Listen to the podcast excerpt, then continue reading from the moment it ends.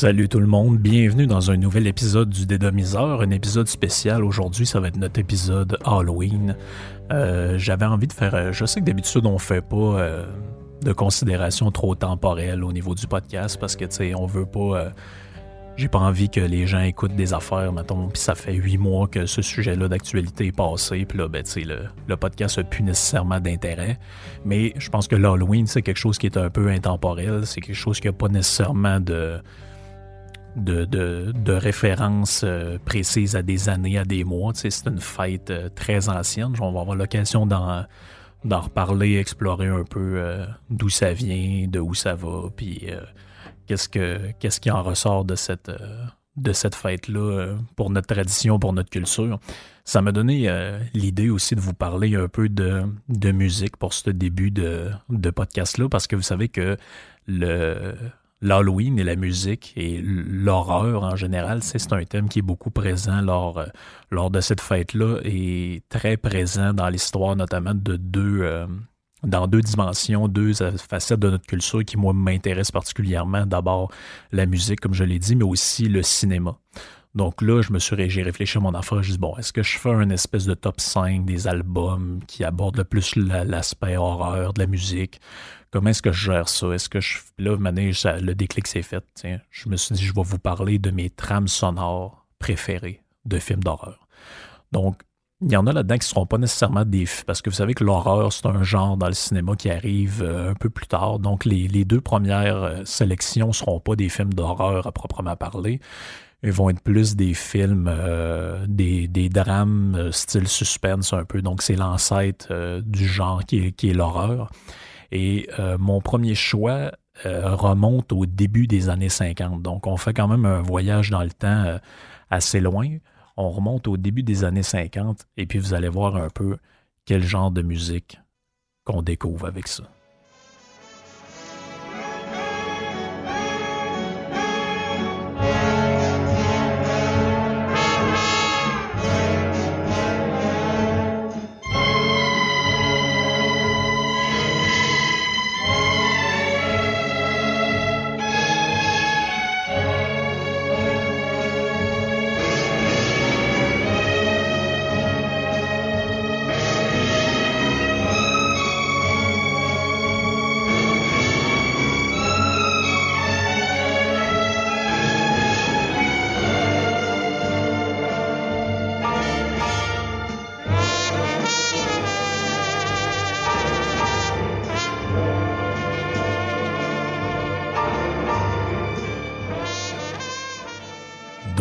On entend la pièce, euh, c'est la chanson thème de la pièce thème de la, trame sonore d'un film qui s'appelle le Streetcar Named Desire. On remonte aux années 50, donc 1951, si ma mémoire est bonne. Donc, c'est pour ça que le son sonne extrêmement feutré, extrêmement malsain, mais c'est ça qui rend la chose encore plus intéressante. Donc, Streetcar Named Desire, la trame sonore a été faite par un compositeur de film qui s'appelle Alex North. Donc, Alex North a fait plusieurs affaires, mais entre autres ça. Donc, euh, c'était une, pièce de théâtre à l'origine, ça, Streetcar Named Desire, la fin des années 40. Et puis Alex North amène le style un peu jazzé, un peu horreur dans la trame sonore de tout ça. Ça se passe en Nouvelle-Orléans, l'histoire, une histoire de meurtre euh, intrafamilial. Et juste écouter encore un peu l'aspect vraiment malsain de, cette trame sonore-là, moi, ça m'a toujours... euh, ça depuis que je l'ai découvert, ça m'a toujours fait euh, quelque chose quand je l'écoute.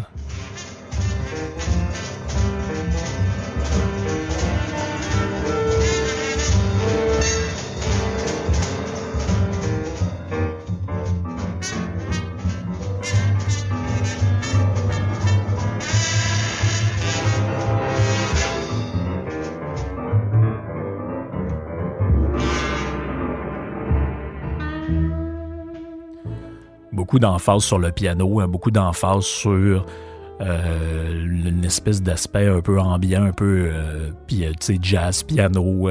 c'est vraiment, on est là, on est vraiment dans le début des musiques de ceux qui s'intéressent un peu à ça, on est vraiment dans le début des musiques de films un peu macabres, un peu lugubres. C'est vraiment, c'est vraiment quelque chose de le fun. Puis fait intéressant sur Alex North, lui, il a fait, il a fait aussi la trame sonore de Spartacus, hein, qui a été faite par Stanley Kubrick, le film de Kubrick. Et il y avait aussi ça, je ne sais pas si c'est disponible pour écouter, mais c'est lui qui a fait la première version de la bande sonore de 2001 Odyssée de l'espace.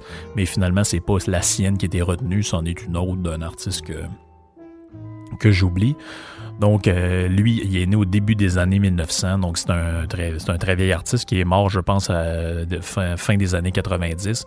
Mais il a fait plusieurs films, de, plusieurs trames sonores de films euh, ultra intéressants. Puis c'est, intéressant, moi, je trouve, pour ceux qui tripent un peu sur la vieille musique, puis surtout la musique un peu, euh, tu sais, vous avez vu, c'est très très horreur, très très malsain, très feutré. D'ailleurs, c'est drôle, euh, ils ont, euh, il a refait vers la fin de sa vie une genre de remasterisation de cette pièce-là, mais qui, moi, à mon avis, est beaucoup moins intense parce que c'est avec le son moderne, puis on perd le côté, euh, tu sais, ça, même quand on l'écoute en, en fichier MP3 ou sur Spotify ou peu importe, on a l'impression qu'on entend le son du vieux vinyle, tu sais, ça griche, c'est un peu, c'est un peu particulier c'est un peu particulier comme son. Donc ça, c'était notre, euh, notre numéro un. Notre numéro 2, euh, on avance encore de quelques années et on s'amène dans une trame sonore qui a été composée par ce cher Miles Davis en 1957. Là, on est dans la trompette. On est dans le jazz encore. On est dans un aspect, euh, une sonorité très malsaine. On écoute un peu.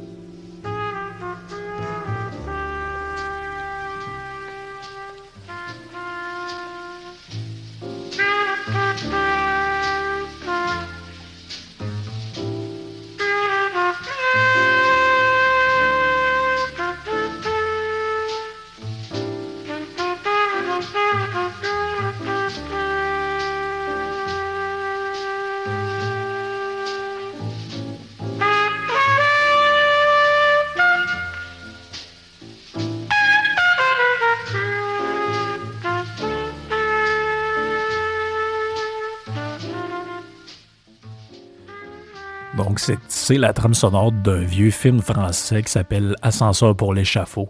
Honnêtement, le film est tel que tel, son intérêt est plus pour la, la, trame sonore qui a été réalisée par Miles Davis. L'histoire du film, grosso modo, c'est l'histoire d'un gars qui s'appelle Julien Tavernier.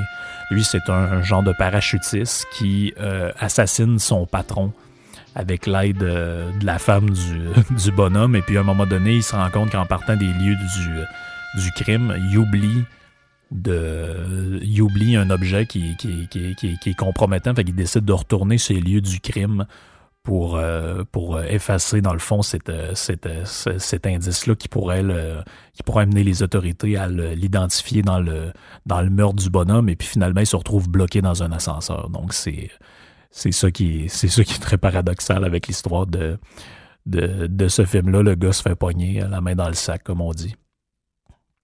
Donc, euh, Miles Davis, c'est drôle parce que c'est un, c'est une année qui était assez spéciale pour lui. Donc, en 1957, il va prendre ses distances avec John Coltrane. Ceux qui connaissent un peu l'histoire de, de, ce courant musical-là, euh, il va subir aussi une opération à, la gorge assez grave.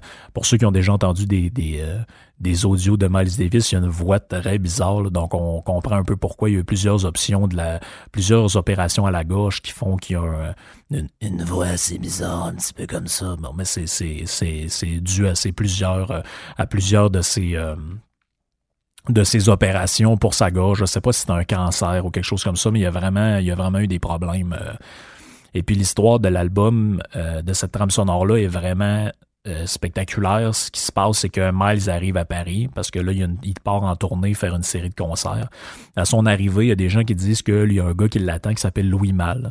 Donc Louis Mal, c'est qui? C'est le réalisateur du film Ascenseur pour l'échafaud. Et puis, il réussit à convaincre Miles Davis de faire la trame sonore.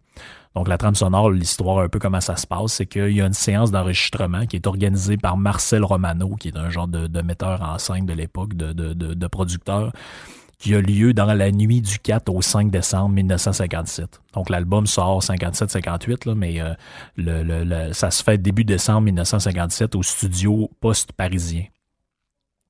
Et donc là, euh, il y, a, un décor qui est créé, un genre de bar où les, les gars peuvent prendre un verre. Et puis, il y a des extraits de 20 à 30 secondes du film qui sont projetés sur une toile. Et puis, les gars écoutent avec évidemment toute l'artillerie de l'époque. Et puis les gars jouent de la musique devant ça, sous instruction de Miles Davis, qui est à la trompette. Et ils font en trois heures l'album Ascenseur pour l'échafaud. Écoutez, c'est malade. C'est dans le premier podcast de tout qui s'appelait Une fissure dans le dôme. Je vous avais raconté l'histoire de Black Sabbath, le premier album qui est enregistré en deux jours. Mais là, imaginez, l'album est enregistré en trois heures. Donc, c'est vraiment parti, c'est vraiment, euh, c'est, c'est presque surréaliste. Donc, les gars, ils ont aucune idée de ce que c'est que le film. On leur projette des scènes. Et puis, euh, ils vont jouer pendant une cinquantaine de minutes. Finalement, il y en a 18 qui vont être retenus pour la musique du film.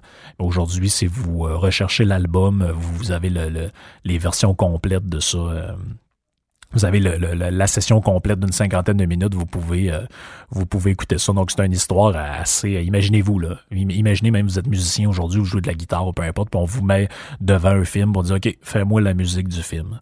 Donc, c'est. C'est vraiment, écoutez, c'est spectaculaire. Je sais pas comment Miles Davis a, pu faire pour faire ça, mais c'est un gars euh, tellement productif. C'est un des génies de la musique, même ceux qui, qui, aiment pas le jazz ou peu importe. Vous, vous devez, devant le, le, génie d'un musicien comme ça, on n'a pas le choix de, de se dire, mon Dieu, euh, finalement, on n'est pas grand-chose hein, au bout du compte quand on, euh, quand on se compare à des gars comme ça. Tu le gars, déjà, l'année 57, il avait enregistré Miles Ahead, qui est un de ses plus gros albums. Il a fait ça. 58, il sort encore d'autres choses. 59, il sort... Euh, il sort l'album euh, avec la chanson So What dessus. C'est parce que je veux le dire, j'oublie le Kind of Blue. Donc c'est un de ses plus gros un de ses plus gros succès. Donc je sais que dans les auditeurs, il y a la, princesse Corona, hein, qui est son pseudonyme Twitter, qui adore euh, Miles Davis. Donc si tu connais pas Princesse cet album-là, je te suggère d'y d'y aller. Moi, personnellement, c'est un de mes préférés. Ça nous amène à notre troisième choix. Donc là, on avance un petit peu dans le temps quand même et on découvre, là, on commence vraiment à entrer dans la sonorité typique des films d'horreur de cette époque-là. Ça va tout vous rappeler quelque chose.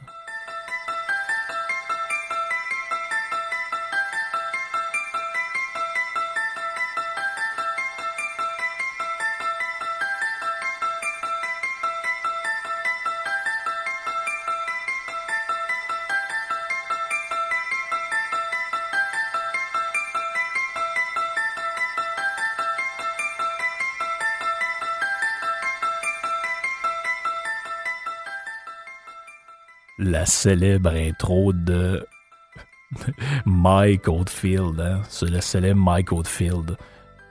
Euh, ça vous rappelle tous quelque chose, donc l'album Tubular Bell qui a été utilisé pour le film d'horreur L'Exorciste en 1973.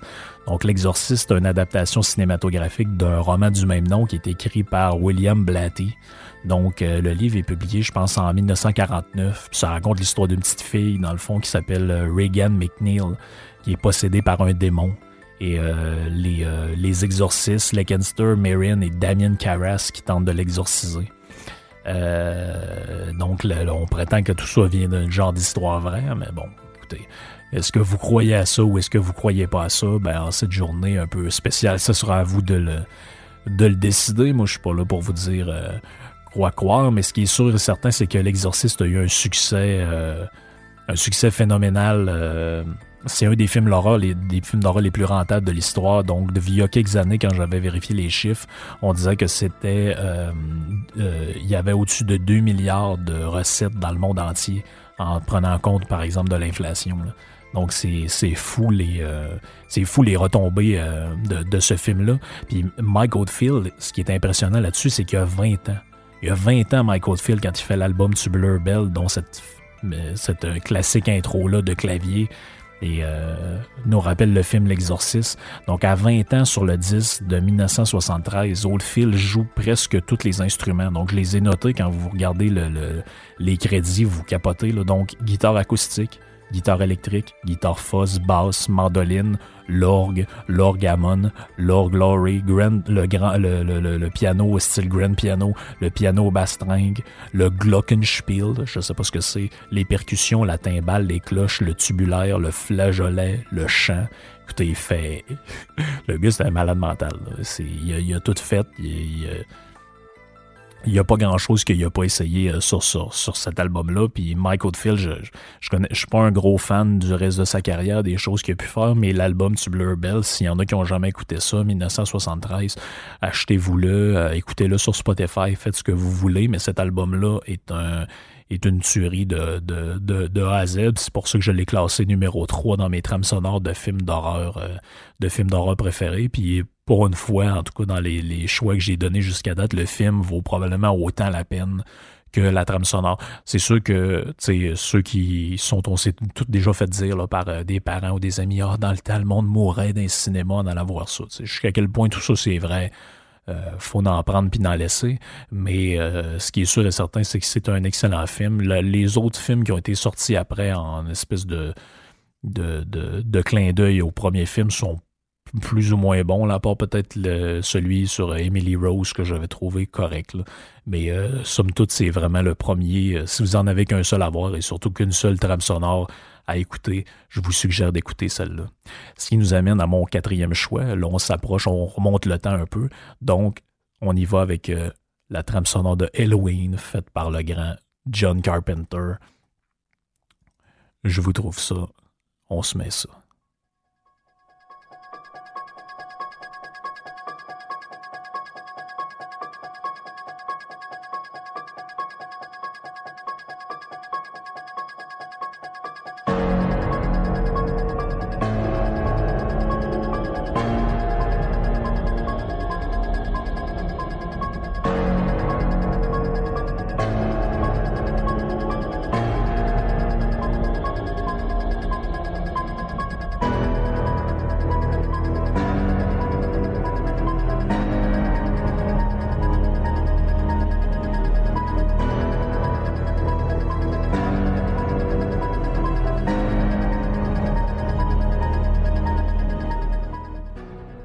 Michael Myers, hein, le tueur psychopathe masqué qui commet des meurtres lors de la soirée d'Halloween, sa victime Laurie Strode ainsi que son psychiatre, le docteur Sam Loomis.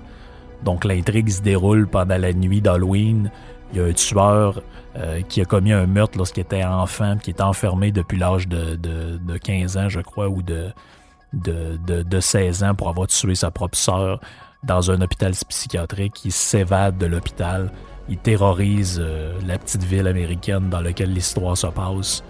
Euh, l'histoire de Michael Myers est une des plus intéressantes du monde de l'horreur. Il y a 11 films qui ont été faits là-dessus, 13 qui sont prévus, je crois. C'est l'un des films d'horreur les plus payants de l'histoire aussi.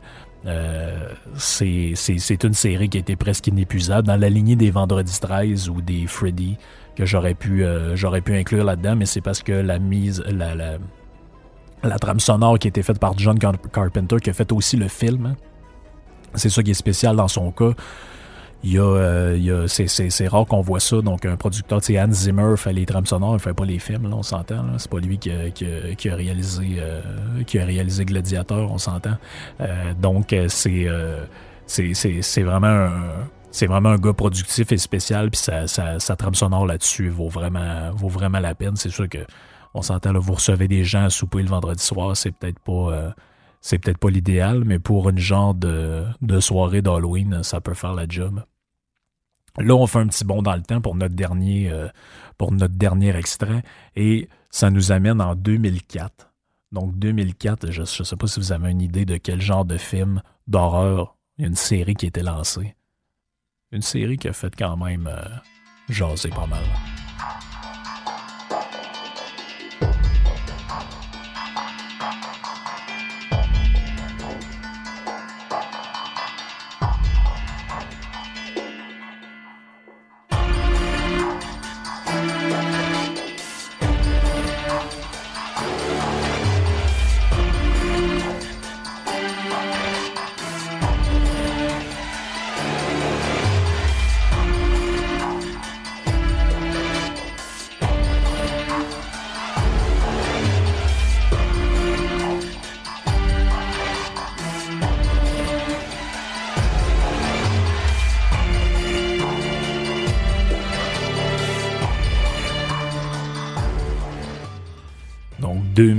La série de films Ça, hein, puis pour les gens qui parlent que français, Décadence. il y a plusieurs films qui ont été sortis depuis, depuis ce temps-là. Je crois qu'il y en a huit au total. Je les ai tous vus. Euh, sont pas tous euh, aussi excellents que ce qu'ils paraissent, mais euh, disons que les, les, deux, trois premiers sont vraiment, surtout le premier, sont des chefs-d'œuvre, donc 2004. Et puis la trame sonore, pour ceux qui le savent pas, euh, c'est Charlie Closer qui a fait euh, la trame sonore de ça, de celle de tous les films. Et Charlie Closer, c'est qui? C'est euh, l'ancien batteur du groupe Nine Inch Nails. Donc, il faisait aussi des claviers, si, si ma mémoire est bonne. Donc, lui, c'est un, musicien du New Hampshire, né dans les années 60. Et lui, de, du milieu des années 90 aux années 2000, il va être dans le groupe Nine Inch Nails. Il va aussi faire des collaborations avec White Zombie, avec Marilyn Manson, avec Rammstein, avec Prong, avec Killing Joke et d'autres bands que je connais pas euh, nécessairement. Mais euh, en 97 aussi, il va être nominé pour des Grammys, entre autres pour la tune avec White Zombie, I'm Your Boogeyman, et avec celle de la collaboration entre Rob Zombie cette fois-là et Alice Cooper, Burn Baby Burn, Ends of Death. Donc, c'est un gars qui a fait aussi la musique de films, euh, de, de, quelques, quelques autres films qui ont fait parler quand même, Dead Silence et Deep Water. Donc, euh, c'est vraiment, euh, vraiment de musique, en tout cas, qui fit énormément pour la, thématique de l'Halloween. Ceux qui ont jamais écouté le film ça, ben bon, ça m'enseigne l'histoire d'un gars qui, qui d'une certaine manière, se venge euh, d'un traitement injuste qui est, qui est réservé par la vie, si on peut dire comme ça. Et puis, ce qui est spécial, c'est que ça soulève toute une dimension morale aussi, le film ça, parce que le gars s'en prend à des gens qui ont des, des vies, on va dire, euh, éthiquement très discutables et qui ont toutes sortes de problèmes dans, le, dans leur vie, des consommateurs de drogue, des meurtriers, etc., des, gens qui flirtent avec la criminalité. Donc, est-ce que c'est un crime de commettre un crime envers un criminel? Ça, c'est euh, un peu le débat que, que soulève euh, que soulève ce film-là. Puis je trouve que l'idée de faire une espèce de, de, de, top 5 de musique de film comme ça, ça met vraiment euh, dans l'ambiance de pour parler un peu de cette légende-là de l'Halloween. Ça fait longtemps que j'ai envie de parler du concept de légende, hein, d'une légende qui se forge. Puis je vais utiliser le mon but c'est pas de faire un truc sur l'Halloween nécessairement, mais c'est de utiliser l'exemple de l'Halloween pour illustrer d'autres exemples euh, dans notre dans notre actualité ou dans notre histoire ou dans notre culture. Donc, l'Halloween, c'est une fête qui remonte à plus de 2500 ans pour les gens qui le le sauraient pas. Donc, on ne sait pas exactement. Il y, a, comme une espèce de chicane à savoir qu'est-ce que l'expression voulait dire. Il y en a qui disent qu'à la base, c'est une espèce de, contraction euh, d'une vieille expression anglaise. Donc, c'était All Hallow Eve. Donc, c'est euh, ça, ça, aurait pu se traduire par la veille de tous les saints en français. Donc, c'est pas ça, ça vient entre autres du fait que l'Halloween, donc c'est toujours la veille de la Toussaint. Donc, la, Toussaint, c'est une contraction de tous les saints. Donc, c'est une fête chrétienne, la fête de tous les saints. Donc, Sainte Jeanne d'Arc, Saint, euh, Saint Matthieu, nommez-les tous. Là. Et c'est une fête qui est relativement euh, anglo, j'allais dire anglo-saxonne, c'est pas vraiment anglo-saxonne, c'est plutôt anglais au sens large, c'est-à-dire que c'est fêté en Irlande, euh, au, euh, au Royaume-Uni, au Canada, aux États-Unis et en Australie. Donc évidemment, euh, je salue les quelques auditeurs qui sont en qui sont en France qui, qui, qui m'écoutent. C'est très apprécié de le faire. Je sais que vous fêtez désormais beaucoup plus ce genre de fêtes-là qu'avant, mais il faut savoir que c'est des fêtes qui originellement sont font pas partie de la culture la culture française et européenne, ça vient plutôt du Nord, ça vient de l'Irlande, ça vient des ça vient des Celtes en fait. Donc on prétend qu'il y a à peu près 2500 ans, les Celtes et les Gaulois célébraient la les Gaulois dans une moindre mesure célébraient la, la Samhain, donc S A M A I N et ça c'était la fête des morts et ça servait à fêter euh, la nouvelle année. Donc, c'est ça aussi, on pense que les gens qui s'intéressent à la racine des mots, c'est une, une, on joue dans euh, les, racines. Donc, Sam voulait dire été, donc la première partie de Samhain, et euh, le Hain vient de Fun, qui voulait dire fin. Donc, la fin de l'été. Donc, puis à l'époque, il faut savoir que dans les, pour les Celtes, il n'y avait que deux saisons, l'hiver et l'été. Donc, solstice d'hiver, solstice d'été, on change de, euh, de saison. Donc la, la, ou la Zamain euh, ou la Samain, dépendamment comment vous le prononcez, peu importe, ça signifiait euh, en gaélique la fin de l'été, ça signifiait la fête, fin des, la morts et ça signifiait aussi novembre. Donc on pense que c'est un mot qui aurait pu désigner le mois de novembre et ça se terminait par une fête soit début octobre ou euh, novembre. On pense aussi que euh, ça aurait pu s'écrire de toutes sortes d'autres manières dans le vieil irlandais, donc Samuin. Donc, une, tout ça sont des déformations, un peu comme ceux, qui le savent. Je, pense que je l'ai déjà dit dans le podcast, mais en Russie, quand on disait il y avait des tsars, donc Nicolas II, le tsar, c'est une déformation du mot César parce que l'Empire romain a étendu sa culture à grandeur de l'Europe. Donc, en Russie, à un moment donné, il y avait des tsars. Donc, exactement comme euh, le, les rois de France s'appellent Louis, Louis XIV, Louis XIII, etc., Louis XV, euh, parce que le premier roi des Francs, Clovis, donc si vous écrivez ça sur une feuille, Clovis, et écrivez Louis en dessous, vous allez vous rendre compte que ça se ressemble au niveau de calligraphique, donc ça a été déformé, et Louis vient de Clovis, donc qui est le premier... Euh, euh, qui est le premier roi des Francs, si on se fie à la tradition. On ne sait même pas si Clovis a existé pour de vrai, mais Louis vient de, vient de Clovis.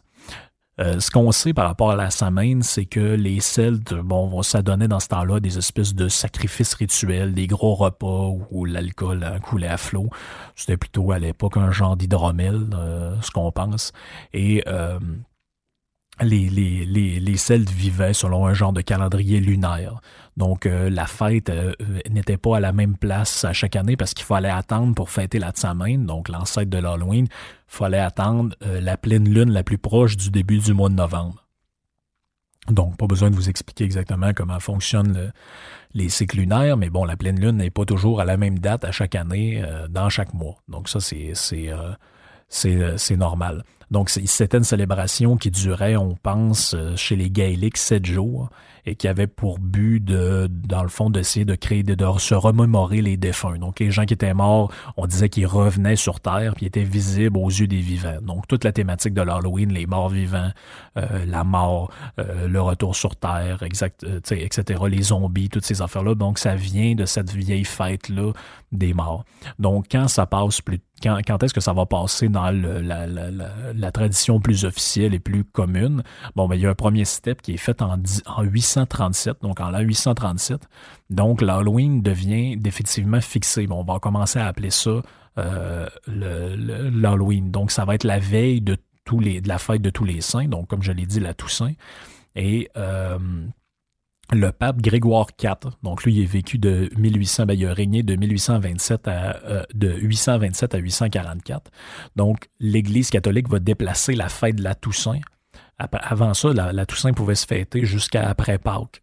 Donc, en faisant ça, ils ont christianisé la Tsamen. Donc, en mettant la Toussaint juste à côté de la fête des morts, pour fêter toutes les saints, ils ont relié ces deux fêtes-là ensemble. Et c'est pour ça qu'aujourd'hui, la Samhain et l'Halloween ne sont plus qu'une seule et même euh, fête. Et ça a surtout été utilisé par les, nationalistes irlandais à un moment donné pour faire mousser une espèce de culture euh, irlandaise millénaire dans des, euh, dans des traditions. Il y a aussi un autre élément qu'on relie à l'Halloween souvent, qui est le fameux le personnage en Jack, ou que d'autres appellent Jacko Lanterne. Donc, lui, c'était qui? C'est un, un personnage qui vient d'un vieux conte irlandais dont on ne connaît pas l'origine exactement. On en a une version en 1835 dans le Dublin Penny Journal euh, qui est donné par un auteur à ce moment-là, mais on ne sait pas exactement depuis quand ça existe, cette légende-là, où ça remonte. Mais ce qu'on sait, c'est que c'était dans ce conte-là, on mettait en, lumière une espèce de euh, maréchal ferrant irlandais, qui lui était ivrogne, méchant, égocentrique. Et selon la légende, dans ce conte-là, lorsque Jack meurt, il arrive pour rentrer au paradis. Donc là, on est déjà dans la logique euh, catholique. Donc probablement que le conte, il est, euh, postérieur à toutes les fêtes de Tsamhain traditionnelles et gaéliques. Donc sûrement que c'est un conte issu probablement du Moyen Âge vers euh, les années 800 ou les années 1000, si, si on veut l'estimer un peu. Donc ce qui arrive, c'est que le Dieu lui refuse l'entrée, ou plutôt Pierre, c'est Pierre ou c'est pas. En tout cas, peu importe. Celui qui, qui garde l'entrée, euh, c'est Saint-Pierre, qui garde l'entrée du paradis, lui refuse l'entrée conformément à sa vie d'ivrogne, et, etc. Et le diable lui refuse également parce que le diable a comme tradition que euh, si euh, Dieu te refuse l'entrée au paradis, lui, pour juste pour te faire suivre, va te laisser va t'interdire de rentrer en enfer. Sauf que Jack, dans le conte, réussit à convaincre le diable de lui donner un morceau de charbon euh, qui est ardent, qu'on a fait chauffer, donc un morceau de charbon rouge, afin de euh, lui, lui permettre d'éclairer son chemin. Et là, c'est très intéressant. Il va placer le morceau de charbon dans un navet dans lequel il va avoir creusé. Et ça va lui servir comme de lanterne. Et c'est pour ça qu'on va l'appeler Jack of the Jack of the Lantern ou Jack o' Lanterne, pour, comme disent les Français. Donc, lui, à chaque année, il va apparaître le jour de sa mort, qui est à l'Halloween. Le gars, était mort dans le conte le 31 octobre. Donc, euh, le, le, c'est de là que nous vient l'idée de la citrouille et l'idée de, des morts vivants. L'idée, tout ça nous vient de cette vieille tradition-là. Et ce qui est très drôle, c'est qu'à l'origine, comme, le raconte le conte de Jack of the Lantern, donc c'était des euh, les, les gens creusaient des navets à l'Halloween pour éloigner euh, l'espèce de mauvais sort ou pour signaler euh, l'arrivée des morts. Donc, c'était pour s'éclairer, pour se protéger des morts qui allaient euh, venir pendant cette soirée-là, cette soirée-là de la fête des morts. Et on prétend que c'est les Irlandais, quand ils vont immigrer aux États-Unis en 1850, vont s'apercevoir, comme il y a des citrouilles qui poussent un peu partout dans les champs, que euh, c'est beaucoup plus facile de creuser une citrouille qu'un navet. Je ne sais pas si vous avez déjà essayé de creuser un navet, mais essayez d'en creuser un puis de mettre un morceau de charbon chaud dedans. Vous allez voir que c'est pas totalement efficace. Donc la citrouille et la chandelle, ou maintenant aujourd'hui la petite lumière avec une batterie, a même la fausse. Même aujourd'hui, c'est une fausse citrouille dans un truc en plastique. Donc c'est beaucoup plus euh, beaucoup plus efficace que, euh, que ça peut en avoir l'air. Donc on, cet, euh, exemple-là de l'Halloween nous montre un peu comment une légende se construit, comment une tradition peut en arriver à construire une espèce de, tu aujourd'hui, les les jeunes font ça, OK, font le tour des maisons, ramassent des bonbons, arrivent chez eux, mangent des Kit Kat, des Smarties. Mais à la base, tout ça vient de très, très loin. on remonte à 2000, c'est ça, c'est les estimations des historiens, mais en fait, on n'a pas vraiment de réponse précise euh, à donner là-dessus sur l'origine de tout ça. Mais ce qu'on sait, c'est que c'est une très vieille fête qui rappelle les morts, euh, qui était une fête irlandaise ou en tout cas gaélique, et même on prétend que les Gaulois fêtaient ça aussi. Mais ce qui est sûr, c'est qu'on ne sait pas jusqu'à quel point euh, on sait pas jusqu'à où ça remonte, puis on sait pas jusqu'à quel point, à un moment donné, la Tsamhain et l'Halloween étaient deux fêtes différentes. Tout ça est très complexe. J'ai lu beaucoup là-dessus pour faire le podcast, et puis euh, il semble pas y avoir de consensus euh, au niveau des historiens là-dessus, ça semble assez compliqué de savoir quand.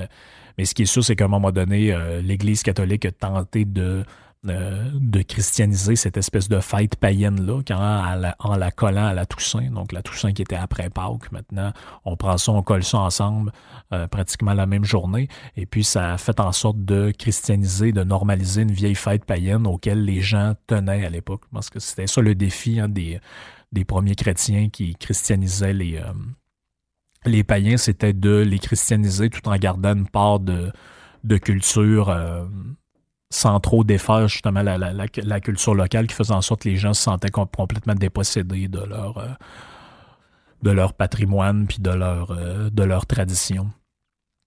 Ça, ça m'amène à parler d'un sujet que j'avais envie de parler depuis assez longtemps et qui va rester un peu dans la, thématique de l'horreur ou de, la mort, des choses un peu sombres, c'est ce que j'appelle la légende de la grande noirceur.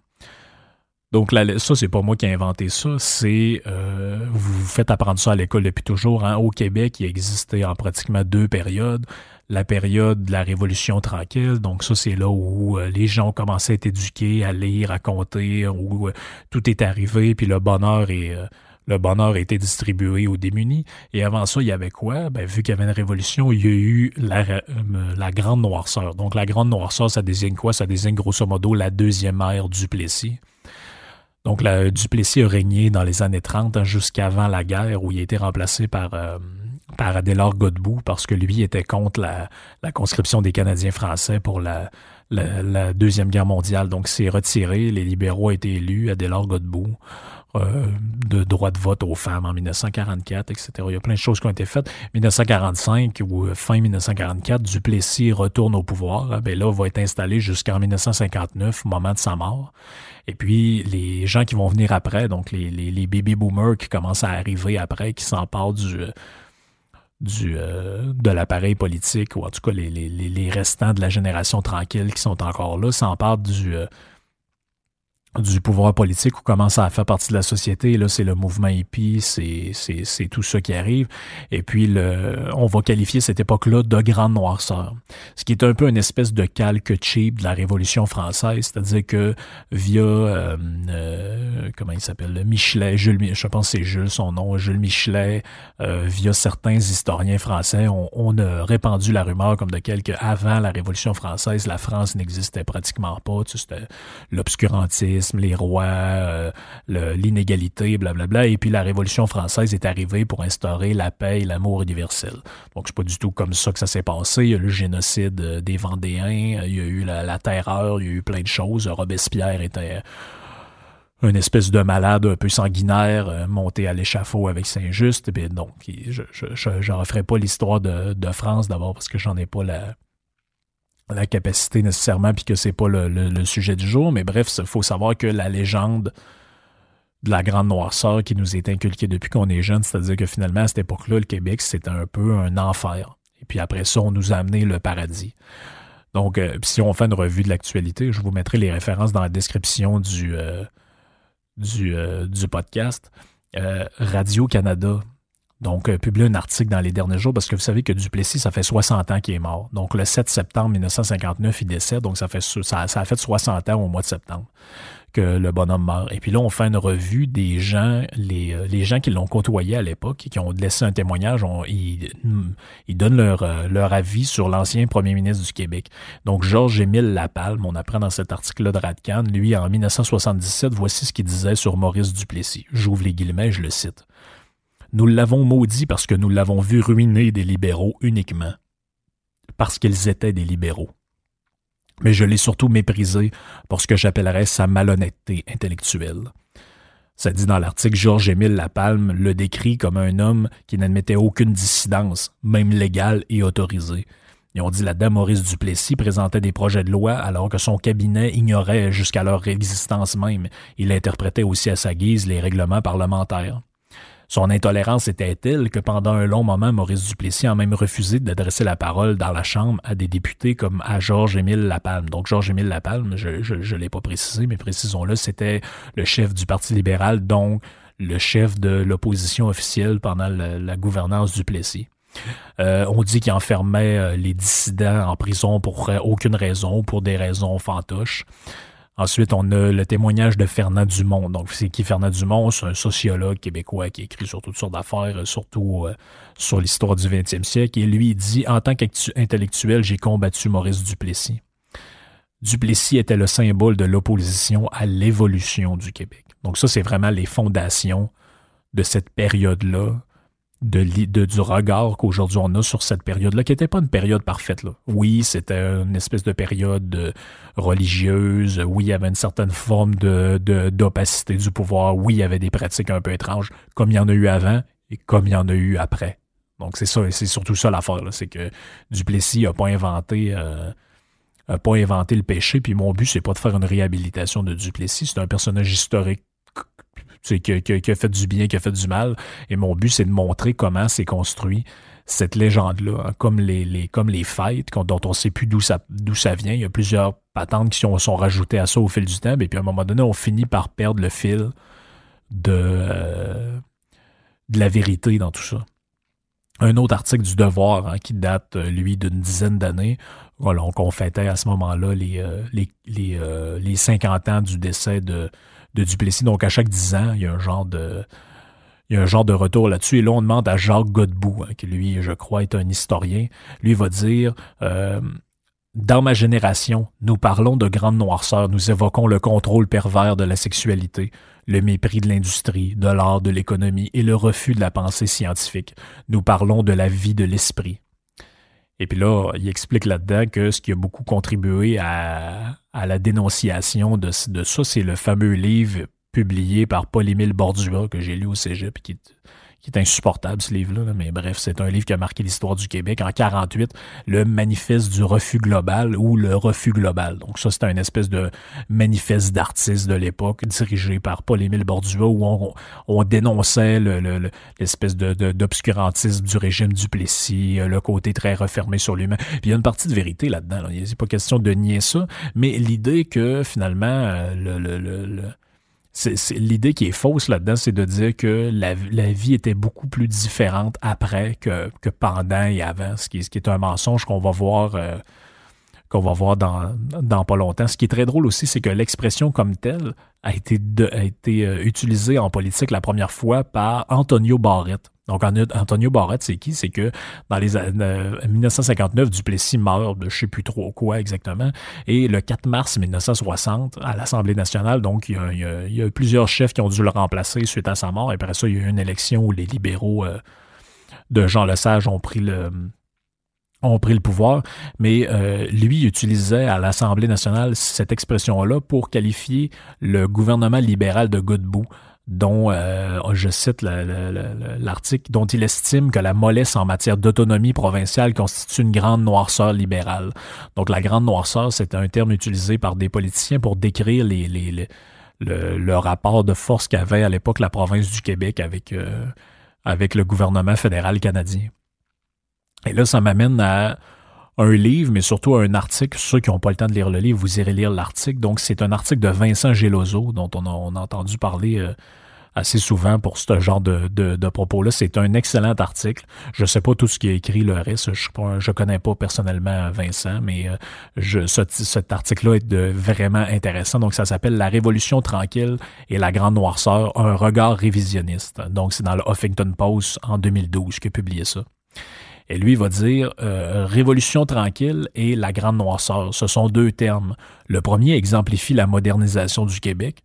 Le second est utilisé pour décrire une période de stagnation ou de retardation pendant le règne de Maurice Duplessis son Union nationale. Donc, c'est tout ce qu'on parle depuis, euh, depuis quelques minutes. Et lui, il va raconter, c'est ça qui est drôle, et lui, il était, étudié à la London School of Economics, je crois. Et puis lui, il raconte qu'il voulait faire un travail là-dessus. C'est vraiment le, le personnel, le, le, climat économique du Québec sous l'ère du Plessis. Et puis là, il dit, dans l'article, il dit, j'ai cherché des livres qui parle de ça. Puis j'ai été sidéré, là je le cite dans, dans son texte, j'ai été sidéré de voir la pauvreté des livres d'histoire en termes de statistiques. Pourtant, ils sont si facilement disponibles dans les recensements annuaires statistiques, enquêtes de journaux, etc. Et il dit, j'ai encore été plus frappé de remarquer que la grande noirceur n'avait rien d'une stagnation, mais plutôt d'une période de rattrapage rapide alors après des décennies de déclin et d'industrialisation manquée. Donc, ce qui explique, c'est que le Québec était une province extrêmement pauvre. Euh, jusqu'à dans les années 40. Et puis l'arrivée au pouvoir après la Deuxième Guerre mondiale de Duplessis marque le début d'un genre de, de, de, de, rattrapage économique par rapport aux autres provinces, par rapport au reste du monde euh, industrialisé. Il est dit, avant le deuxième mandat de Duplessis, donc avant 1945, les seuls indicateurs qui sont positifs pour le Québec, c'est l'espérance de vie et la mortalité infantile, parce qu'on avait un système de santé géré par les religieuses qui était somme toute quand même pas si mal au niveau de, tout ça, des normes d'hygiène quand même acceptables. Donc, les seuls deux indicateurs positifs, donc quand je dis positif, ça veut dire qu'ils se comparaient avec le reste du pays et le reste du monde industrialisé, c'était ces deux indicateurs-là. Et euh, il va nous dire, en 1926, par exemple, dans les indicateurs moins positifs, le Québec avait un PIB par habitant équivalent à 94% de celui des Canadiens. En 1939, on parle plutôt de 93,4% donc on est dans une régression euh, par rapport à ce qu'on avait avant. Et là, il va dire, entre 1945 et 1960, grosso modo, la période où Duplessis est au pouvoir, va dire les Québécois ont vu leur revenu réel augmenter de 31% et leur revenu disponible de 33 il dit par comparaison, si tu regardes le reste des Canadiens, ils ont vu leur revenu augmenter de 26% et leur revenu disponible, après impôt, tout ça, quand je dis revenu disponible, de 25% Donc, on a encore du retard parce que les autres s'améliorent, mais on s'est amélioré de manière euh, plus efficace ou en tout cas proportionnellement plus élevée. Et il va dire une autre variable qu'on peut regarder. En 1945, la proportion des élèves et écoliers présents à l'école euh, de moins de 14 ans était de 44,3% Donc, en 1945, moment où il prend le pouvoir, il y a juste 44,3% mais un petit peu moins que 45% des jeunes de moins de 14 ans qui vont à l'école. En Ontario, c'était 60,5. Euh, en 1960, il y a un rattrapage énorme qui est fait. On parle de 55,9% au Québec et 66% en Ontario. Donc, euh, le, Québec s'est amélioré de 11% là-dessus, alors que l'Ontario prenait 5,5% Donc, on est vraiment dans une phase de rattrapage à ce moment-là de, euh, de, du retard économique que le Québec, on pouvait constater par rapport aux autres, euh, aux autres provinces, au reste du pays. Là, vous allez me dire, OK, ouais, économiquement peut-être, mais il y a aussi la partie sociale, la répression sexuelle, religieuse, etc. Ben, il en parle aussi de ça, Geloso, dans son livre, et aussi, euh, je, je, vous mettrai les références en description, mais aussi dans son article, il va dire, ben, au niveau des mœurs sociales, déjà à partir de 1948, et puis ça, c'est pas nécessairement contrôlé par le gouvernement, c'est c'est plutôt une évolution de société qui, qui se produit un peu partout en Occident dans ces années-là. Il va dire en 1948, on estime qu'entre 30 et 50% des catholiques de la grande région de Montréal vont cesser d'aller à l'Église. Donc déjà, sous l'ère du Plessis, qu'on dit qu'il est une, euh, une place un peu bizarre, il y, a, il, y a, qui est une époque un peu bizarre du Québec, à la grande noirceur, là où il n'y avait rien, les gens avaient des dents pourries dans la bouche, etc. Puis là, il a fallu que les libéraux, Jean Lesage, nous amènent la lumière pour qu'on arrive à la civilisation civilisée. Ben bref, euh, on, se rend compte que c'est pas totalement vrai. Là, les choses avaient déjà énormément changé avant. il va dire là-dedans, par exemple, un autre variable, le, nombre de naissances par 1000 habitants va diminuer grandement à partir de 1948. Et puis ça, vous pouvez le constater, là, les grosses familles, les très grosses familles, là, 13, 14, 15 enfants, en majorité, c'est des, des, familles des, qui sont nées dans les années 30, les, 20, les années 20, 30, début des années 40. Mais à partir de 1945 jusqu'à 1960, les familles ne font plus, sous l'ère du Plessis, des enfants euh, de manière industrielle. Il n'y a plus 12, 13, 15. Il y en a encore, mais il y en a beaucoup moins, beaucoup, beaucoup moins. On est plutôt dans l'époque des familles de 4, 5 enfants.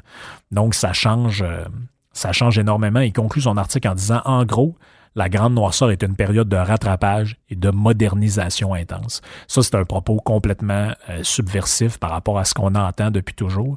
Puis tu sais, faut, faut, euh, regarder les choses en face.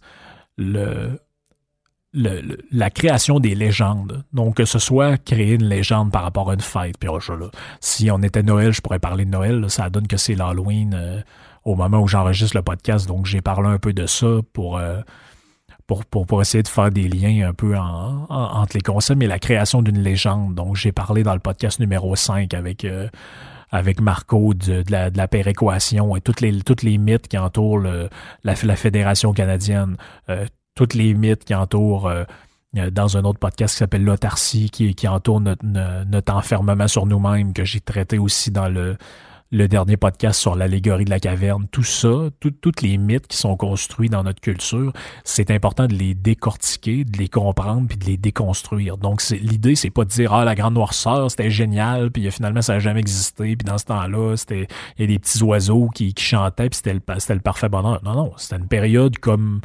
était la période d'après-guerre dans à peu près toutes les places dans le monde, c'est-à-dire une période où il y avait une certaine prospérité parce qu'il fallait reconstruire suite à la guerre mais où il y avait certains problèmes, où il y avait certains déséquilibres sociaux, où il y avait certains... Euh, un genre de rattrapage à faire, puis d'autant plus qu'au Québec, si on était sous-industrialisé, le Québec, c'est une société agricole où il y avait pas ou peu de bourgeoisie jusqu'à assez longtemps, donc c'était un, un, peuple de paysans où il y avait un genre d'élite euh, une certaine élite anglaise qui était en haut de tout ça pendant un certain temps, et puis il n'y avait pas de... Le, peuple canadien-français est un peuple assez refermé sur lui-même, ce qui est toujours d'ailleurs, mais il n'y avait pas de... Il y avait pas d'élite, il n'y avait pas beaucoup de développement économique, et puis tout ça s'est modernisé à partir de la fin de la guerre. Donc, est-ce que c'est parce que c'était la fin de la guerre, puis Duplessis, puis l'Union nationale n'a rien à voir là-dedans? Peut-être. Ça restera un débat à avoir. Mais ce qui est sûr, c'est que l'idée que euh, avant 1960, le Québec s'est vivait dans un une espèce de période sombre, euh, enfermée sur euh, enfermée sur elle-même où euh, il n'y avait rien qui se faisait, il n'y avait rien d'intéressant, puis finalement les gens les gens presque crevaient dans le dans la rue, ben ça c'est un mythe, hein, qu'est-ce que vous voulez, c'est ça n'a jamais été comme ça, ça le sera probablement jamais, mais c'est intéressant de survoler ces mythes-là, puis d'en faire un peu l'apprentissage ensemble, de décortiquer des affaires. Euh, je vous remercie de m'avoir écouté, je vous remercie de me faire confiance, je vous remercie de me partager aussi, essayer de partager sur les réseaux sociaux, commenter sur vos applications, euh, poser des questions. Il y en a qui ont posé des questions, je vous ai vu, je vous oublie pas, j'en parlerai peut-être dans un prochain podcast. On fera une revue de quelques questions. Merci encore, likez, et écoutez.